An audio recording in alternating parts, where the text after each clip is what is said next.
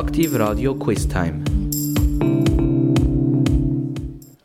Am 2 am Nachmittag hören Sie täglich das Quiz hier auf Aktiv Radio mit einer Frage und drei möglichen Antworten.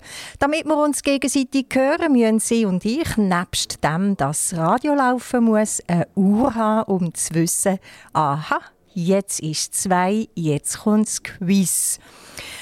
Als erste bekannte Uhr gilt der Schattenstab, wo bereits die Ägypter, aber auch Chinesen um 3000 vor Christus eingesetzt haben. Der Schatten vom Stab hat dann auf einer aufgezeichneten Uhr Zeit angezeigt. Die nächste größere Erfindung in die Richtung ist dann die Wasseruhr. Bei der Wasseruhr läuft das Wasser von einem Gefäß in ein anderes in einer bestimmten Zeit. Das gleiche Prinzip wie bei einer Sanduhr. 1583 dann hat der Galileo Galilei die Pendelschwingung erforscht und der Christian Huygens, wo wir als Erfinder von der Laterna Magica, der Zauberlaterne schon kennen, hat anhand vom Galilei seine Skizze 1645 die Menschheit mit einer Pendeluhr bereichert. Dann aber führt der Weg in die Schweiz. 1810 nämlich ist für die Königin von Neapel die erste Armbanduhr gefertigt worden und zwar von Brügge. Eine der brillantesten Erfindungen von Abraham Louis Brügge. Der Brügge gilt als Franzose, ist aber 1747 in Neuchâtel geboren.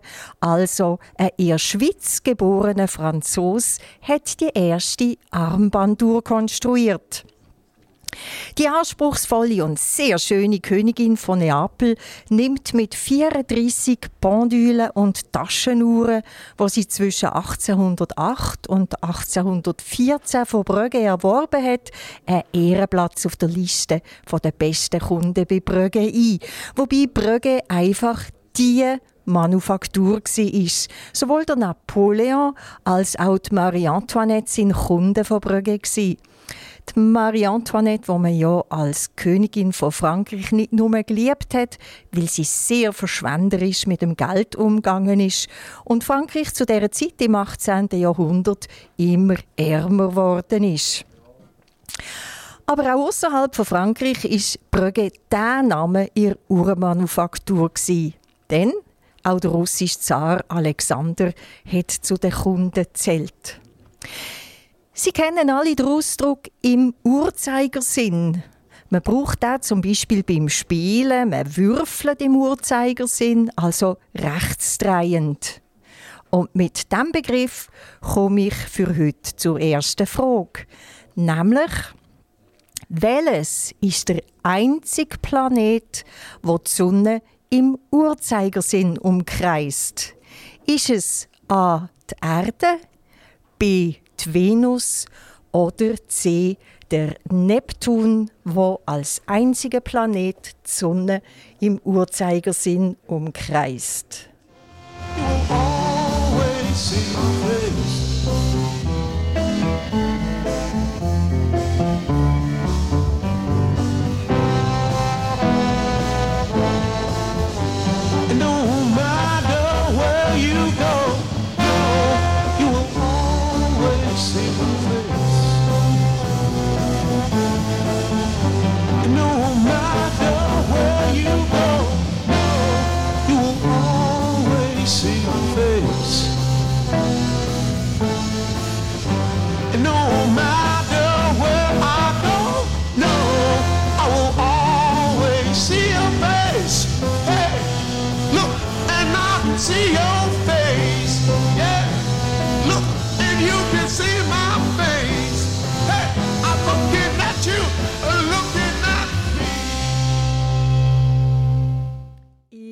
Ersten Frage im heutigen Quiz auf Aktiv Radio möchte ich von Ihnen wissen, welches der einzige Planet ist, der die Sonne im Uhrzeigersinn umkreist.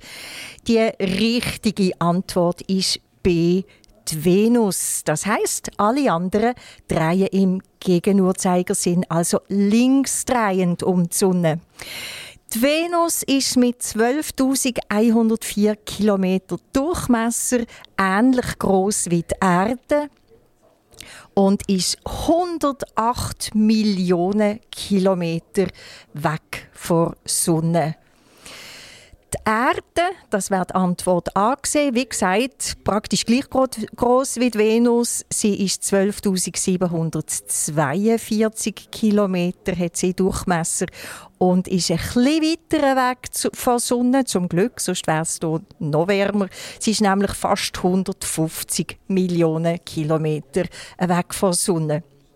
Dann die Antwort C, der Neptun, der ist ein bisschen grösser als die Erde und Venus, nämlich 49.244 Kilometer Durchmesser hat er. Also Nochmal zur Erinnerung, rund 12.000 Kilometer sind es bei Venus und Erde.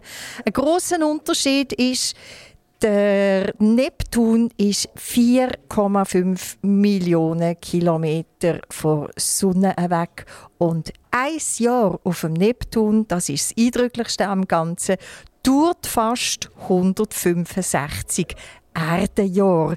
Also bis der sich dann einmal dreht hat. Er ist der äußerste Planet in unserem Sonnensystem. Nach Wake Me Up, was sie hoffentlich schon sind, kommt die nächste Frage.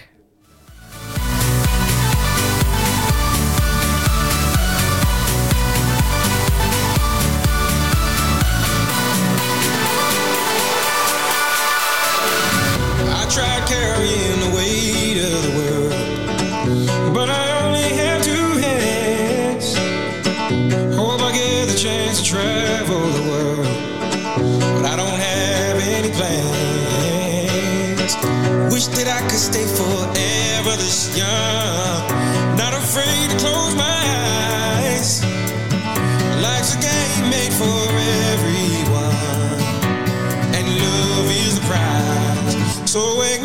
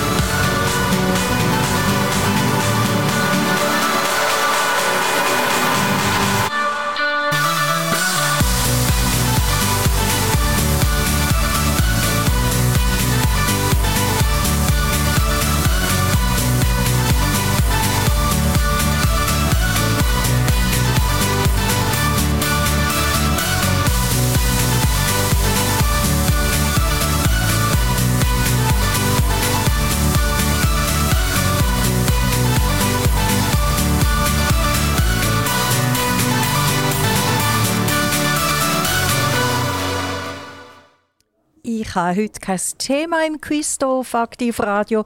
Ich mache mit Ihnen ein bisschen Potpourri, ein bisschen Fragenmix. Und vor Sonne und Urs liegt fast auf der Hand, kommen wir zum Thema Tanz. Nein, Spaß beiseite, auch wenn es nicht auf der Hand liegt. Es geht um Tanz. Ihre nächste Frage. Es gibt Leute, die das Tanzen einfach im Blut haben. Andere wackeln irgendwie zum Takt oder gar neben dem Takt vorbei. Und ich weiß nicht, wie es Ihnen gegangen ist, aber früher hat es ja so quasi zur Ausbildung gehört, dass man mindestens einen Tanzkurs besucht hat, um dort die Basis vom Standardtanz zu lernen. Und um einen Standardtanz geht es jetzt auch gerade bei der Frage. Die Frage an Sie lautet nämlich, welche von den folgenden Tanzarten wird nicht als Standardtanz klassifiziert? Ist es A. der Walzer, ist es B. der Tango oder ist es C. das Ballett? Sie können nachdenken, bei der Originalversion von 1978 YMCA Village People. They have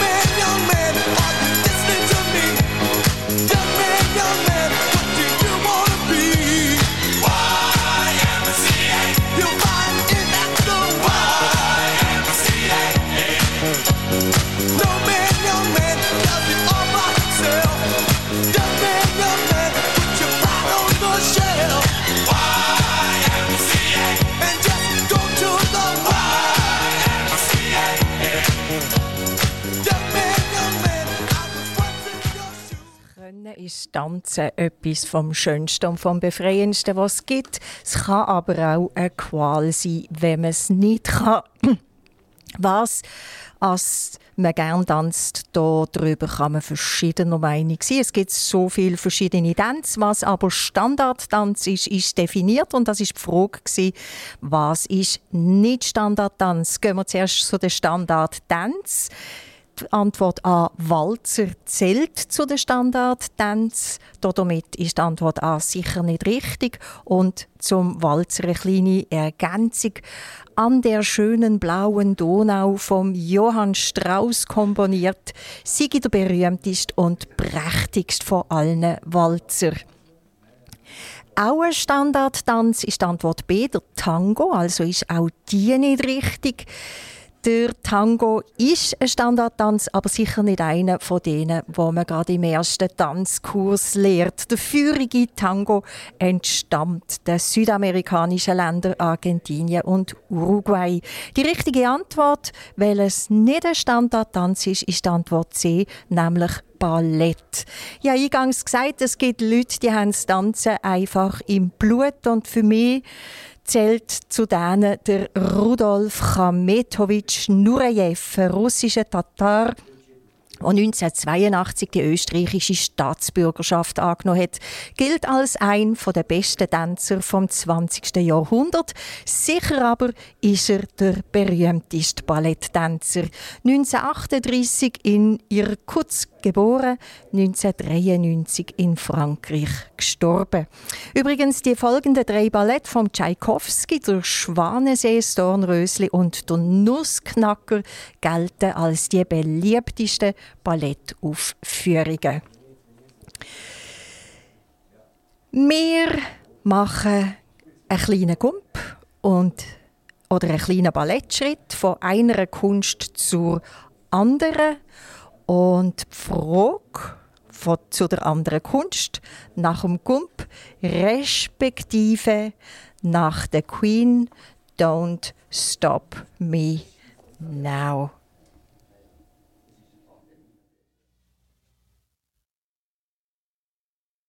Tonight I'm gonna have myself a real good time.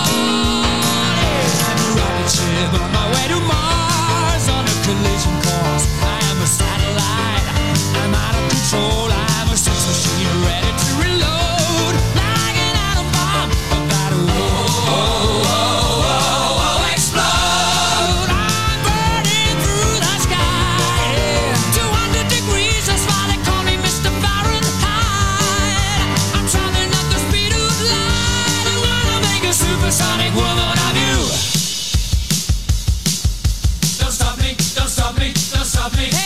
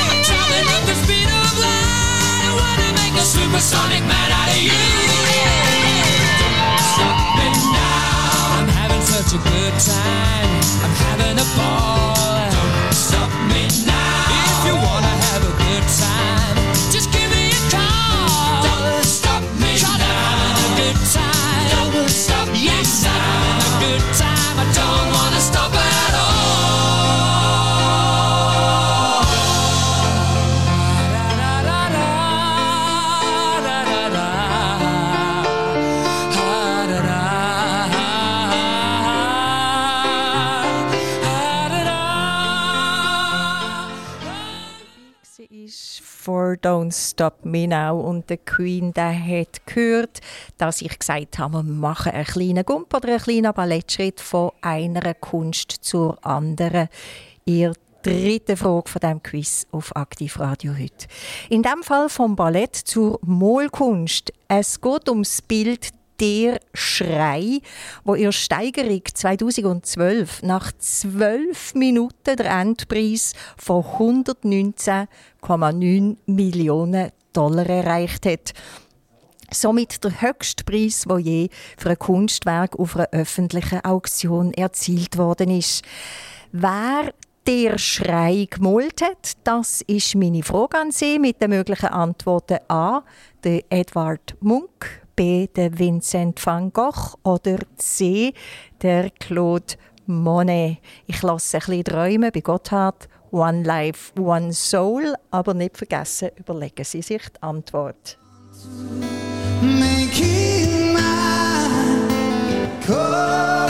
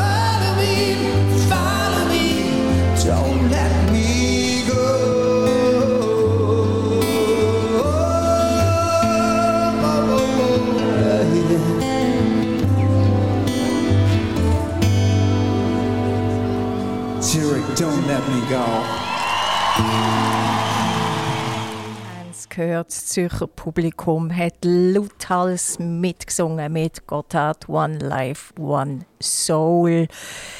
Fast wie der Schrei, der Titel, wo wir suchen von dem Bild, wo 1900 2012 nach 12 Minuten 119,9 Millionen erreicht hat, der höchste Preis, was je gegeben hat. Die richtige Antwort gemalt hat der Schrei der Edward Munk. Die Antwort A. Fast der zweite Rekord neben dem höchsten Preis wo je an einer, öffentlichen Steigerung erzielt worden ist für das Bild, ist folgendes.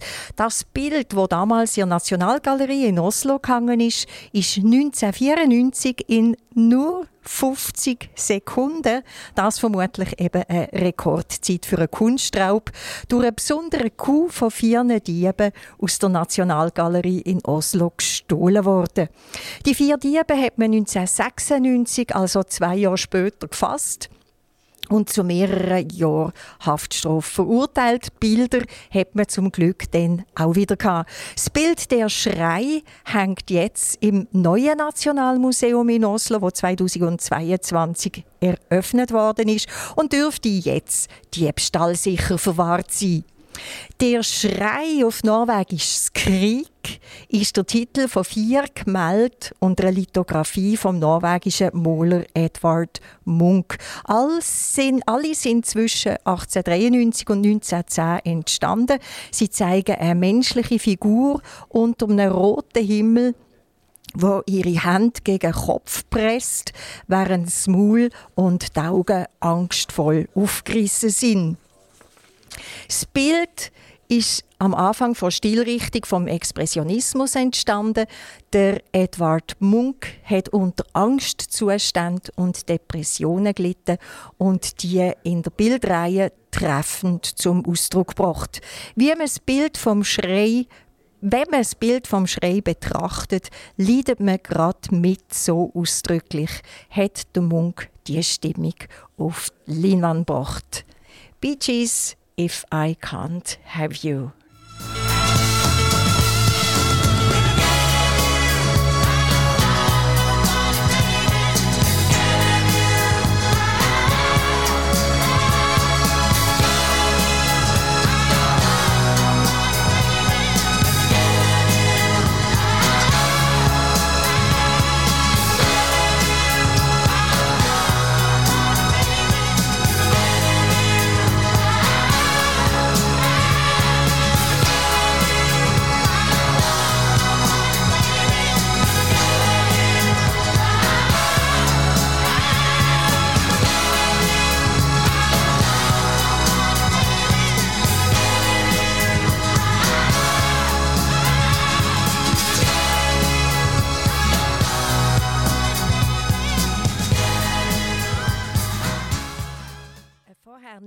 Erwähntes Ballett, sicher auch eins der schönsten, ist das Ballett in vier Akten, wo zwei Stunden dauert, nämlich Romeo und Julia von Sergei Prokofjew.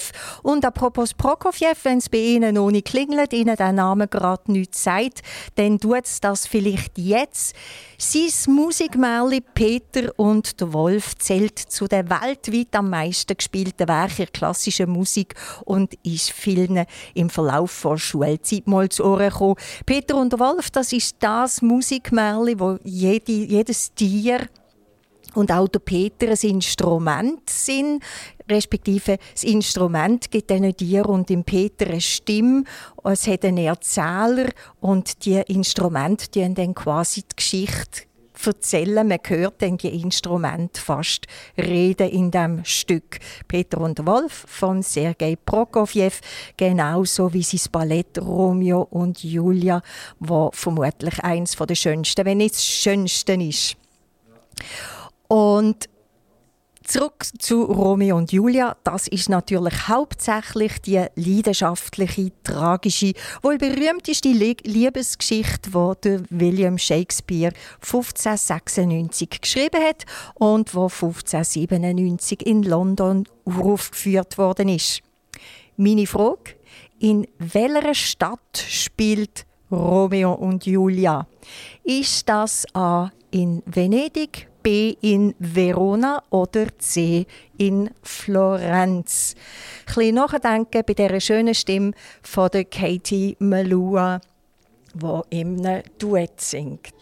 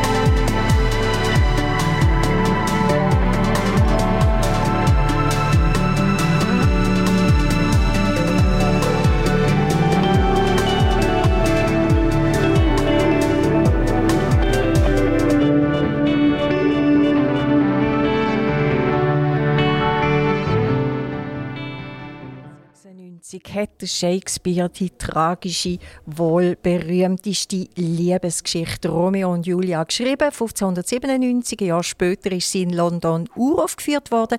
Aber in welcher Stadt spielt sie? Das ist die Frage an sie. Es ist nicht Venedig, es ist nicht Florenz. Die richtige Antwort ist B. Verona. Die Stadt, etwa so groß wie Bern, in der Nähe vom Gardasee. In Verona kann man das gotische Haus und Museum aus dem 14. Jahrhundert besuchen. Es hat einen kleinen Steinbalkon an Fassade und der romantische Balkon soll Shakespeare inspiriert haben zu dieser Leidens- und Liebesgeschichte. Von Verona und dem Shakespeare zu Wasser, einem lebensnotwendigen Gut, genauer genommen fließendem Wasser und der folgenden Frage. Welches ist der längste Fluss der Welt? Ist es A, der Amazonas, ist es B, die Wolga oder ist es C, der Nil?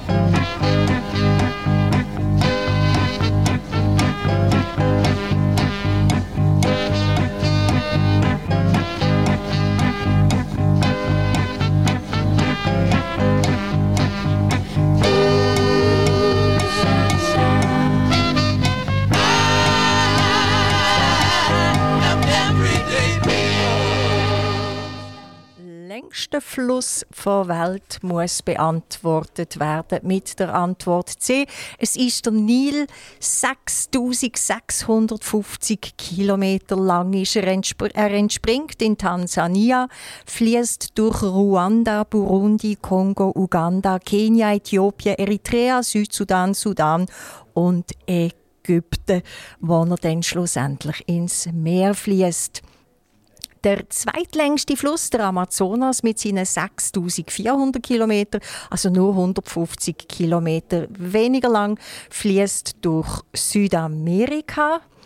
Er fließt durch neun Länder, nämlich Brasilien, Französisch-Guyana, Suriname, Guyana, Venezuela, Kolumbien, Ecuador, Peru und Bolivien.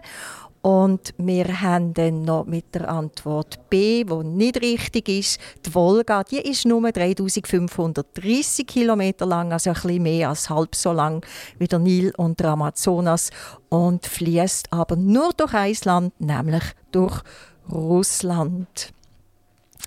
Mit Ausnahme von Brasilien, wo man ja Portugiesisch redet, redet man in allen anderen Ländern, wo der Amazonas durchfließt, Spanisch. Anders sieht es aus beim Nil, wo mit 6650 Kilometern eben der längste Fluss der Welt ist. Die elf Länder in Afrika, wo der Nil durchfließt, haben zwar durch die Kolonialisierung teils Französisch oder Englisch als Zweitspruch, aber der Hauptspruch ist Swahili oder Kiswahili oder viele andere landesspezifische Sprachen. Wissen Sie, welches weltweit die meist gesprochene Sprache ist? Ist das A. Mandarin-Chinesisch, B. Hindi oder C. Englisch?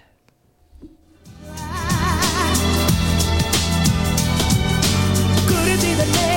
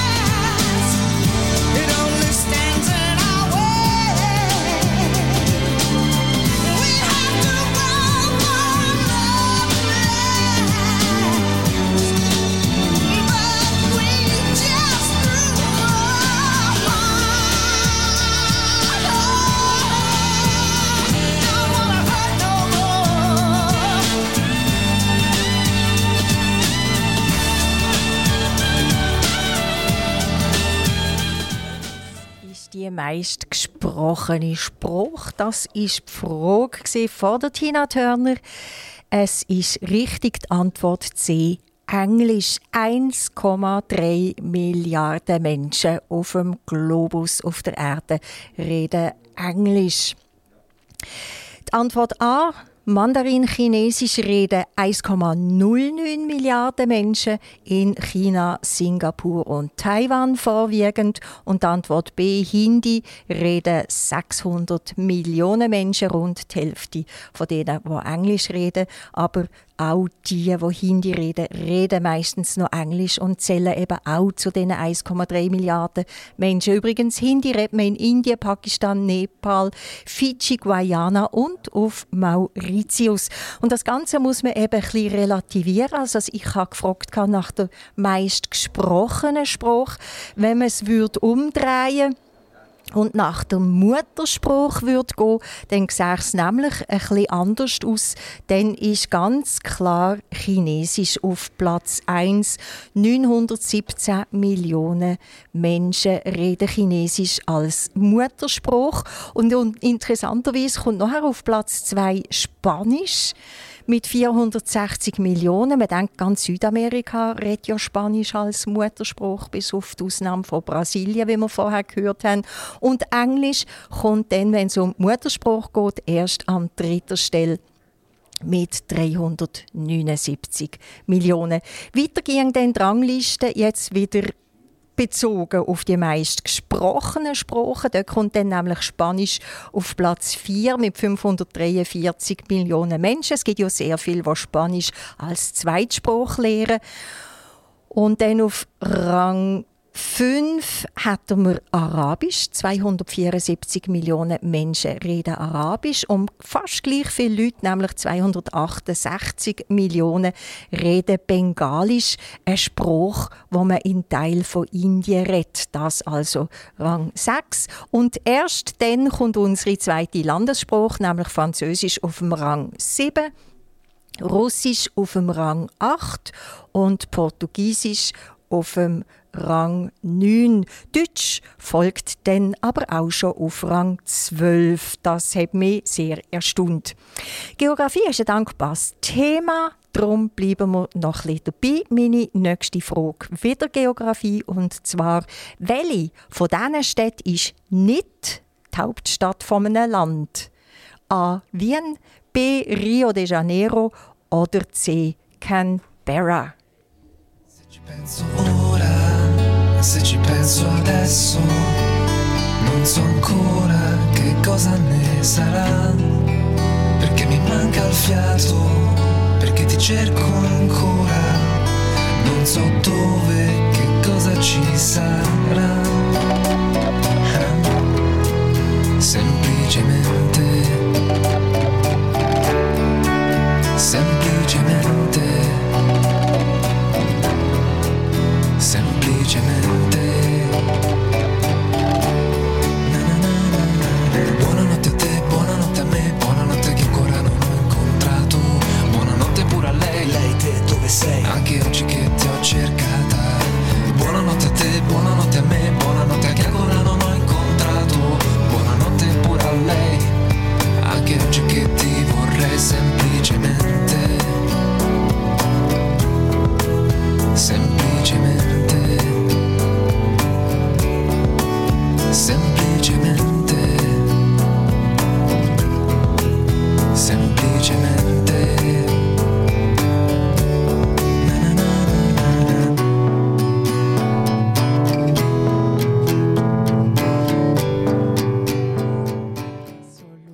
Semplicemente und semplicemente Wien ist es sicher nicht. Die Frage war, welche von diesen Städten ist nicht die Hauptstadt von einem Land. Wien ist ja ganz klar die Hauptstadt von Österreich, also scheidet das aus. Nicht ganz sicher ist man sich amix bei der Hauptstadt von Australien.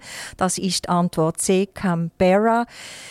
Die im Stadt liegt im Landesinneren und nicht wie Sydney oder Melbourne, wo am Meer liegen. Also hat man Canberra zur Hauptstadt gemacht.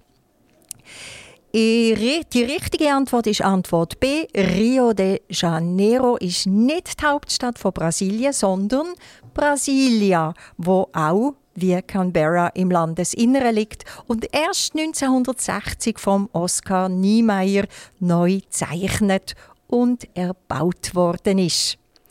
Machen wir gerade weiter in der Geografie. Wer von den folgenden Vorschlägen hat am meisten Küstenkilometer? Das würde ich gerne von Ihnen wissen.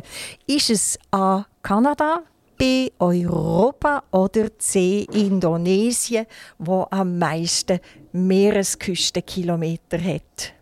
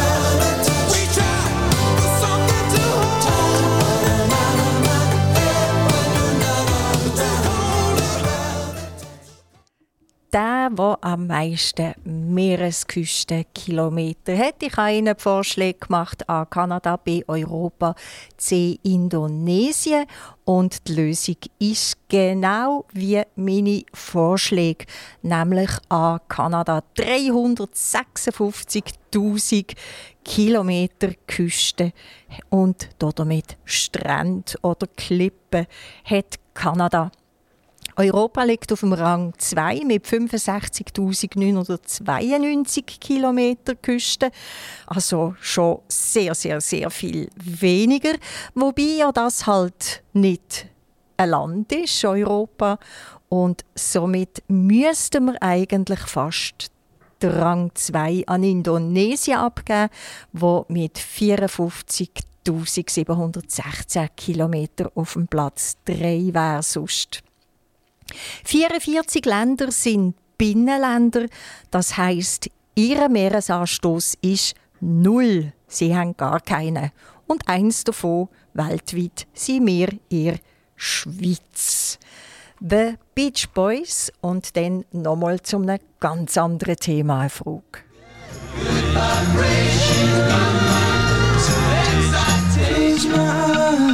She's somehow closer now. Softly smile, I know she must be kind.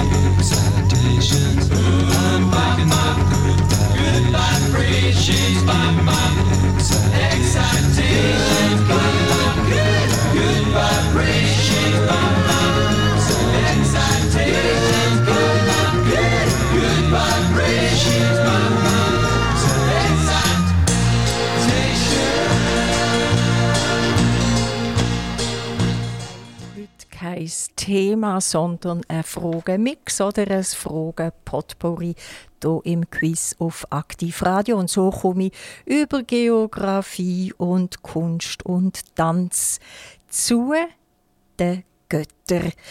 Die römische Göttin Venus und die griechische Göttin Aphrodite, Sie wissen es, sind Göttinnen vor Liebe. Der Mars, respektive in Griechenland der Ares, sind der Kriegsgott. Dann haben wir den Gott des Meeres, das ist bei den Römern der Neptun, bei den Griechen der Poseidon. Die Familiengöttin ist Juno, die Frau vom Jupiter, dem römischen obersten Gott, respektive Hera, die Frau vom Zeus, dem Göttervater bei den Griechen. Wer aber ist die griechische Göttin vor Weisheit und der Kriegsführung? Ist es A. die Diana, B. die Athene oder C. die Minerva? Die Göttin von der Weisheit und der Kriegsführung ist gefragt.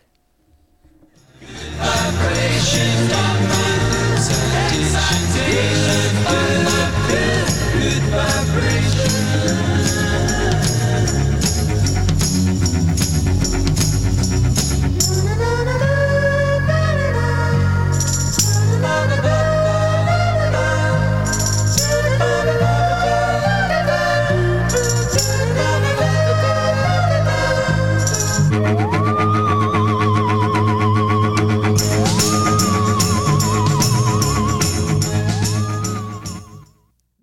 Sie jetzt von den Good Vibrations von den Beach Boys profitieren haben können, wissen Sie die richtige Antwort. Wir suchen die Göttin, die griechische Göttin von Weisheit und der Kriegsführung. Und die richtige Antwort ist B, die Athene. Sie ist Göttin von der Weisheit, sie ist Schirmherrin von Kunst und Wissenschaft und sie ist Schützerin von der kämpfenden Helden. Zudem ist sie die Tochter von Zeus und der Hera. Nachher haben wir A. Diana, sie ist die Göttin von der Jagd und Zwillingsschwester vom Apollo und da wiederum ist der Gott des Lichts. Und wer auf die Antwort C tippt hat, dem würde ich jetzt noch einen halben Punkt geben. Minerva ist nämlich auch Göttin der Weisheit und Kriegsführung. Sie ist aber das Pendant bei den Römern. Zur letzten Frage kommen wir nach No One, Alicia Keys.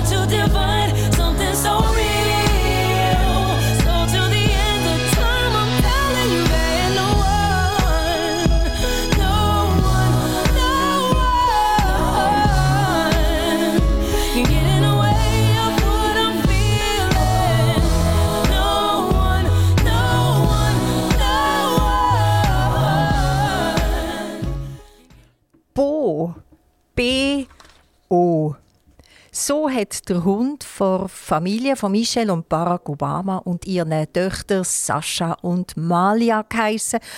Wo er im Weißen Haus in Washington in seinem Körbli liegen? Es ist ein schwarz-weißer portugiesischer Wasserhund weil er 2021 mit 13 Jahren gestorben ist. Gleiche Rassen, aber ein Weibli und drei Jahre jünger ist Sunny, der zweite Hund von Familie Obama. Die die zurzeit im Weißen Haus leben, haben eine Hauskatze mit dem Namen Willow und der deutsche Schäferhund, der mit ins Oval Office darf, heißt Major. Der Richard Nixon, der Ronald Reagan und der George Bush Senior haben nur Hunde Der General Ford und der George Bush Jr. haben Hund und Katz so wie es Bidens jetzt auch. Ein kleiner Bewohner mehr hat es im Weißen Haus zu Zeiten vom Carter gegeben.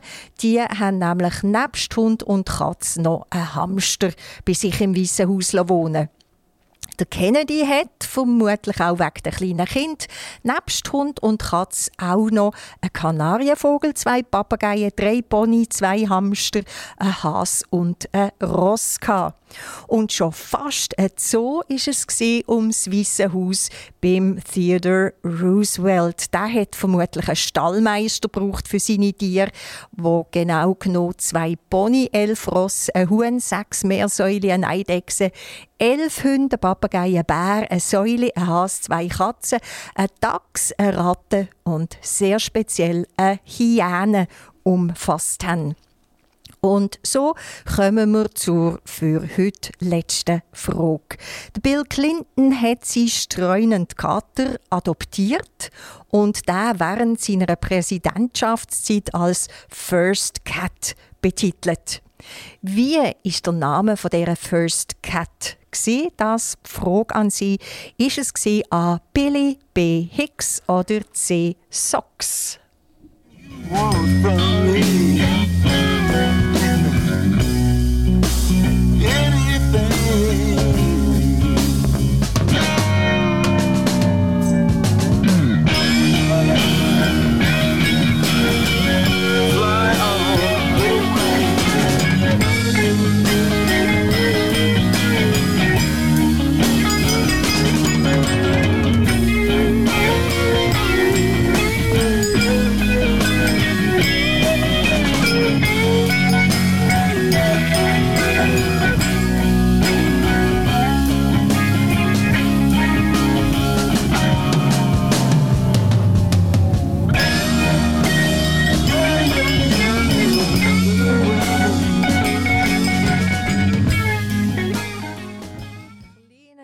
Ausschnitt aus dem Song von Jimi Hendrix Little Wing.